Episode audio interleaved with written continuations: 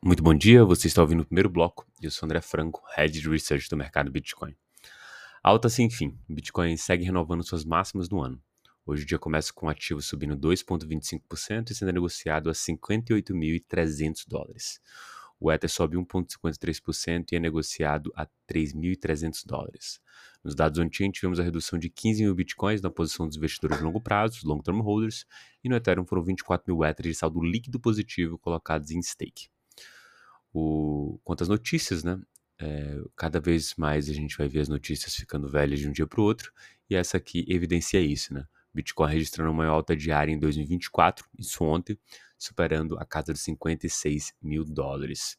Além de renovar a máxima do ano, Bitcoin também estabeleceu a maior alta diária de 2024 isso não foi uma notícia muito boa para os traders que operaram vendido, que perderam ali a casa de 180 milhões de dólares. Né? No total, as liquidações do dia foram de 361 milhões, uma alta de 227%. Com o movimento mais intenso desse mercado, a expectativa é que se atinja a máxima histórica ainda antes do halving previsto para abril. Esse movimento ele nunca aconteceu antes, mas o choque aí é, causado pelos ETFs é, constitui um fato novo e o mercado, obviamente, vai absorver isso de maneira positiva, dado que o ETF tem tido uma demanda muito forte de compra. Quanto às notícias, o aumento da adoção de Layer 2 do Ethereum empurra o TVL do segmento para perto de 30 bilhões de dólares. Esse movimento tem sido aí é, levado a fazer o TVL ali dos Layer 2 do Ethereum, agora próximo dos 30 bilhões, marcando um aumento de mais de 12,08% apenas na semana passada. Essa trajetória notável do crescimento ressalta o uso acelerado de plataformas de segunda camada, como Arbitrum Optimism, liderando essa adoção.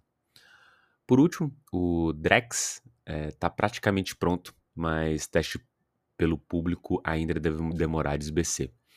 O Drex é o real digital que será emitido pelo Banco Central já está praticamente pronto do ponto de vista tecnológico, já pode ser testado pela população, mas ainda vai levar alguns meses por questões jurídicas. Né?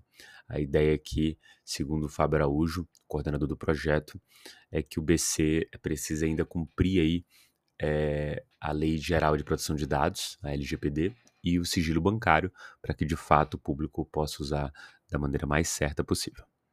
Perfeito? Muito bom dia a todos, bons negócios.